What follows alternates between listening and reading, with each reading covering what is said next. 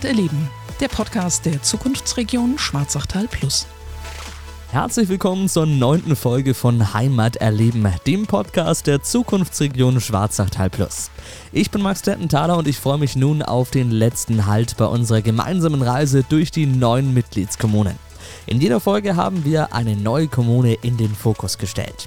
Hierbei haben wir uns an der Rundradtour durch die Schwarzachtal Plus Region orientiert. Die Strecke findet ihr auch nochmal online zum Nachradeln auf schwarzachtalplus.de. Nach meinem letzten Halt in Burgtann geht es nun für mich auf den letzten Teil der Radtour über Pfeiferhütte in Richtung Osten in die Gemeinde Schwarzenbruck. Dort fahre ich zunächst zum Rathaus in der Regensburger Straße im Gemeindeteil Ochenbruck.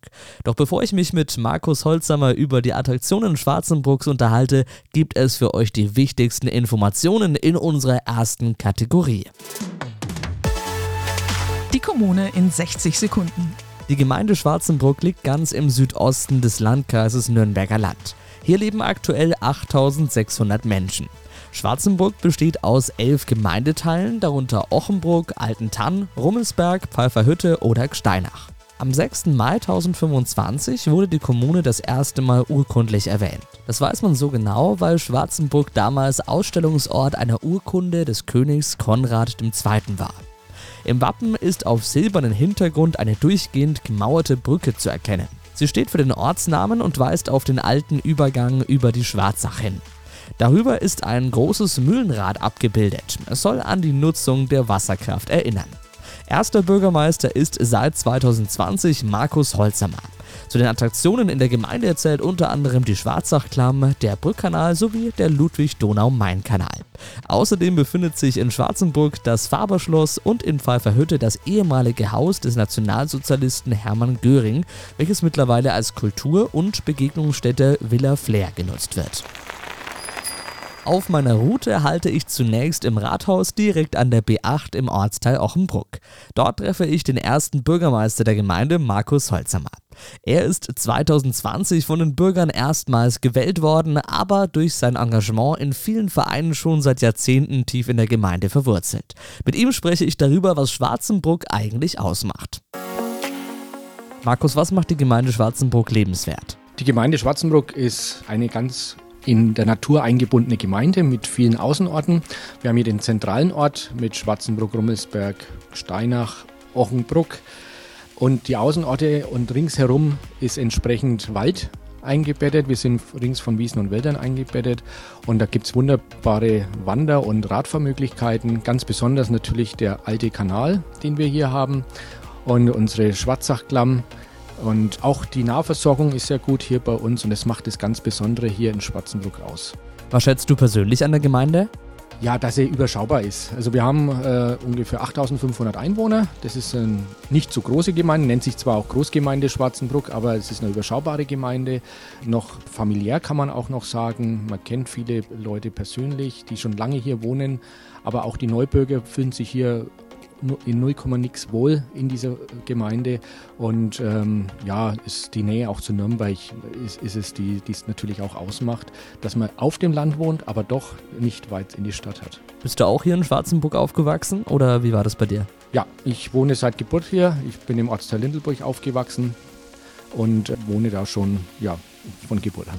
Du hast es ja dann auch hautnah miterlebt, wie sich so die Gemeinde im Laufe der Jahre entwickelt hat. Wie war das denn? Also die Gemeinde ist gewachsen. Zu meiner Zeit hatte mein Ort, wo jetzt ich wohne, äh, so ungefähr 400 Einwohner. Das jetzt hat sich jetzt die Einwohnerzahl verdreifacht. Und sonst hat sich Schwarzenburg auch weiterentwickelt. Jetzt sind wir ungefähr bei 8500 Einwohnern, habe ich ja schon erwähnt. Und hat sich auch im Industriegebiet, in den äh, Gewerbegebieten entsprechend entwickelt. Arbeitsplätze sind hier vorhanden und einer der größten Arbeitgeber ist ein sozialer Arbeitgeber in Rummelsberg natürlich. Das ist einer der größten hier im Nürnberger Land und äh, der bietet auch sehr viele Arbeitsplätze und hat sich auch hier entsprechend auch weiterentwickelt. Was machst du gerne hier in Schwarzenbruck in deiner Freizeit, also äh, wenn du mal nicht arbeitest? ja, ich bin sehr ehrenamtlich engagiert. Ich bin schon viele, viele Jahre in der Feuerwehr bin da auch jetzt inzwischen noch Kommandant, also der, der Leiter der Feuerwehr in Lindelburg. Singe im Gesangverein schon fast 30 Jahre, bin da auch noch, noch Kassier dazu und bin dann in verschiedensten Vereinen mit tätig. Einer der, wo ich in der Vorstandschaft noch bin, ist der Partnerschaftsverein hier in Schwarzenbruck, der sich um unsere Partnerschaften, unsere Gemeindepartnerschaften kümmert. Wir haben ja immerhin vier Partnergemeinden in den verschiedensten Orten und äh, das ist auch wichtig, dass diese Beziehungen auch gepflegt werden. Ja, sehr schön auf jeden Fall. Äh, eine Sache hast du gerade erwähnt, da muss ich unbedingt nachhaken. Du singst im Gesangsverein. Was ist dein Lieblingslied? Es gibt viele, also das sind äh, verschiedene Lieder, äh, aktuellere oder auch etwas sehr ältere Lieder, aber die haben so die Heimatverbundenheit. Heimat, Liebe, Heimat. Ähm, das ist wirklich ein, ein sehr schöner Song und der geht auch richtig ins, ins, ins Ohr, wenn man den singt. Den singen wir leider jetzt nicht mehr ganz so oft, aber das war so in meiner Anfangszeit. Anfang der 90er habe ich im angefangen im Gesangverein und das war so, so ein, ja, hat einen ein bisschen an die Schulzeit erinnert, wenn man im Schulchor gesungen hat. Ja, dann bitte aber auch einmal singen, ne? Wo auf des Tales schmalem Weg ein Wanderbursch am Bächlein geht. Ja, klingt doch schon mal gut. Ja, vielen Dank, dass ich da sein durfte. Ich mache mich jetzt weiter auf den Weg durch Schwarzenbruck. Gerne.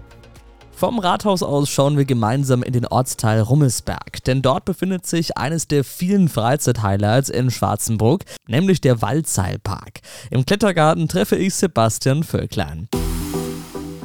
Hallo Herr Völklein. Hallo und vielen Dank für die Einladung zu diesem Interview. Was können die Menschen beim Waldseilpark Rummelsberg erleben?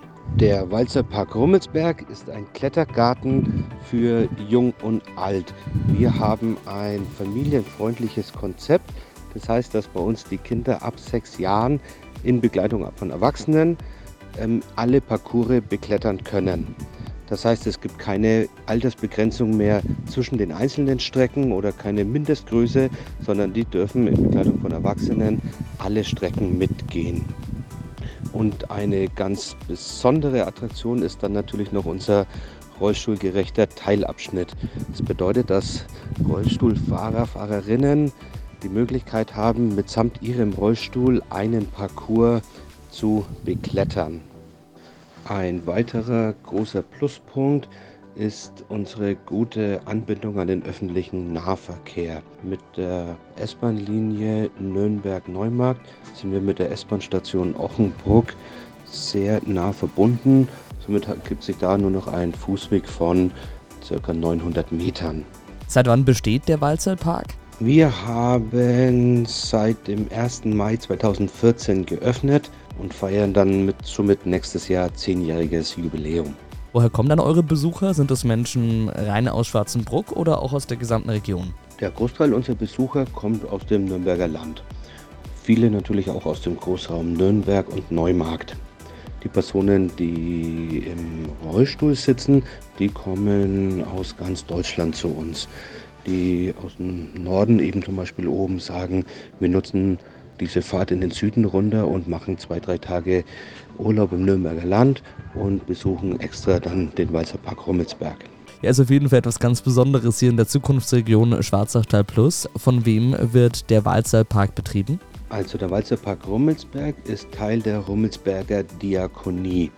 Dort sind wir angegliedert im Bereich der Behindertenhilfe, daher auch eben dieser Gedanke eines inklusiven Klettergartens.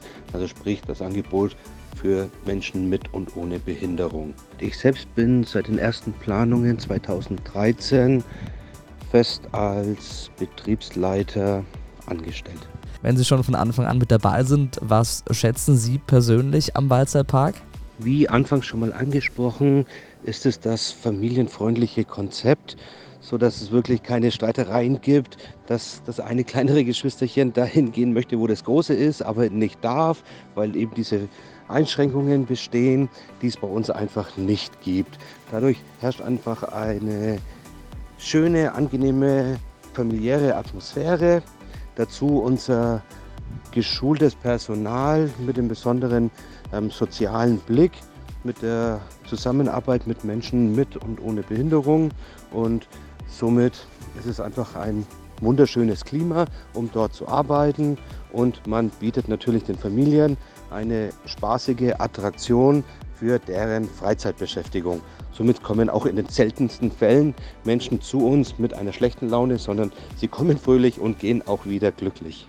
Ja, und es ist immer wieder ein Erlebnis. Ich war schon oft bei euch. Vielen, vielen Dank, dass ich da sein durfte. Vielen Dank. Ich hatte sehr viel Spaß. Ich wünsche alles Gute und freue mich über den ein oder anderen neuen Besucher und natürlich über all unsere Stammkunden.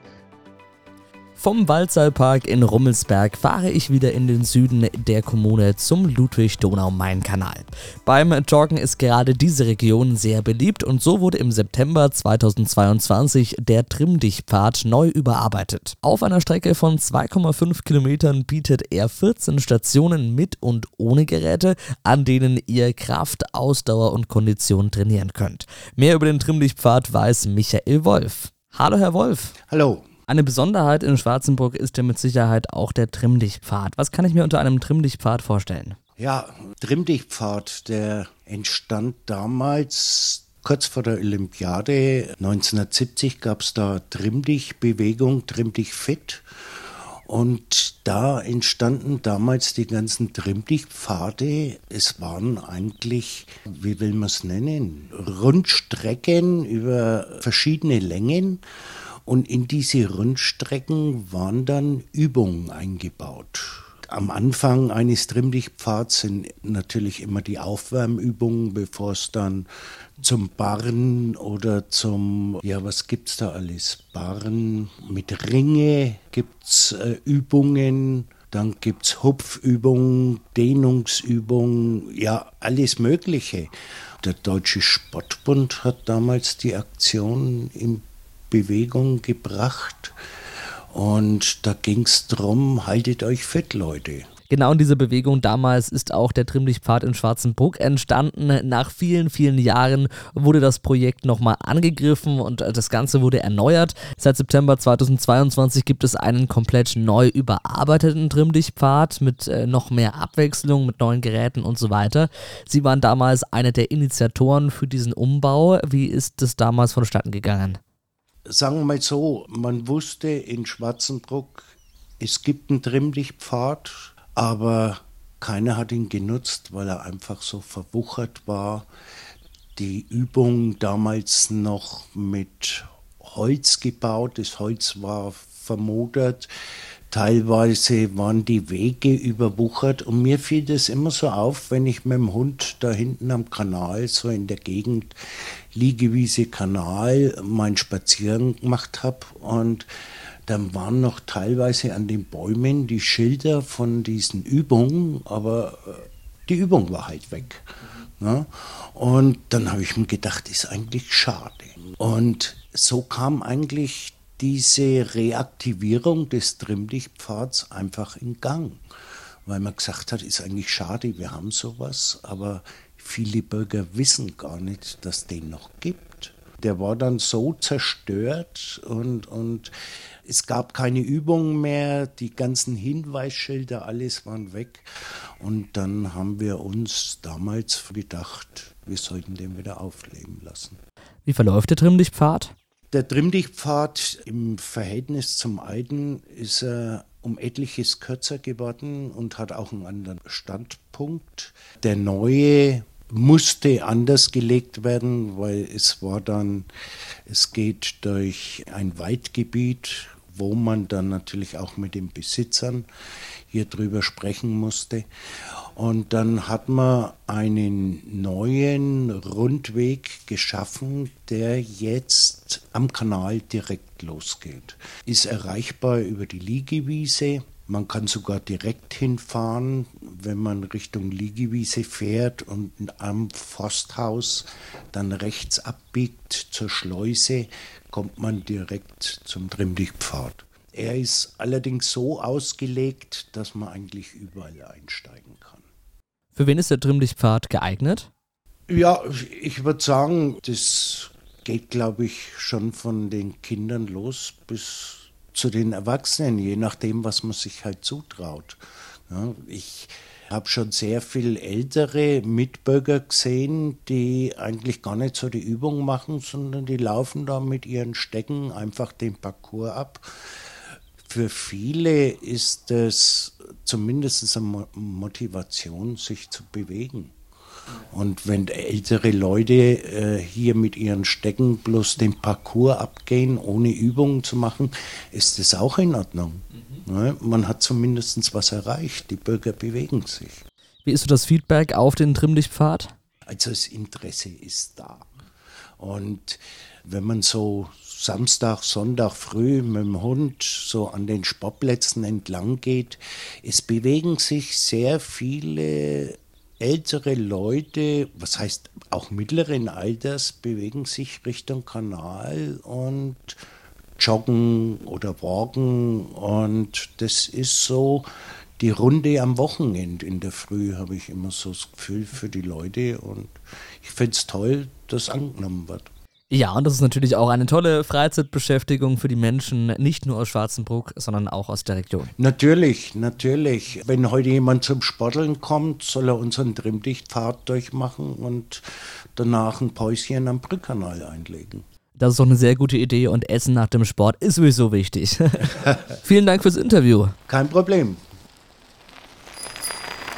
Puh, die Stationen in Schwarzenburg, die waren ganz schön sportlich. Nach dem Klettergarten und dem Trimmdichtpfad am Ludwig-Donau-Main-Kanal blicken wir auf weitere Freizeittipps und Highlights in Schwarzenburg in unserem Veranstaltungskalender. Die Highlights im Veranstaltungskalender.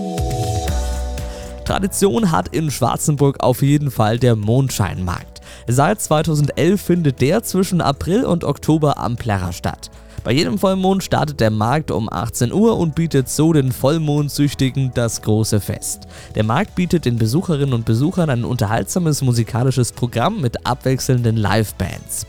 Dazu gibt es ein sehr breites kulinarisches Angebot. Vorbeischauen lohnt sich hier auf jeden Fall. Anfang Juli bietet in Schwarzenburg die Kerwa über vier Tage auf der Festinsel Dürrenhembacher Straße ein tolles Programm. Neben dem Bierzelt mit Live-Musik und dem Autoscooter gehören traditionelle Ereignisse wie das Kerwa-Baum aufstellen am Samstag, das Kerwa-Baum austanzen am Sonntag oder der Frühshoppen am Kerwa-Montag zur Schwarzenburger Kirchweih. Nach meinem letzten Stopp in Schwarzenburg endet für mich die Reise durch die Schwarzachtal-Plus-Region. Auf dem Rundradweg habe ich in den neuen Kommunen wirklich viele Menschen getroffen und ganz viele neue Orte in Mittelfranken und der Oberpfalz kennengelernt. Ich hoffe, euch haben die Folgen gefallen und ihr konntet ein paar Freizeittipps mitnehmen. Den Rundradweg kann ich euch auf alle Fälle nur empfehlen. Die Karte, die gibt es wie anfangs auch erwähnt auf schwarzachtalplus.de. Vielen Dank an dieser Stelle fürs Zuhören. Macht's gut. Das war Heimaterleben, der Podcast der Zukunftsregion Schwarzachtal Plus. Alle Infos zur Zukunftsregion findet ihr auf schwarzachtalplus.de. Dieser Podcast wird gefördert vom Regionalbudget des Amtes für ländliche Entwicklung.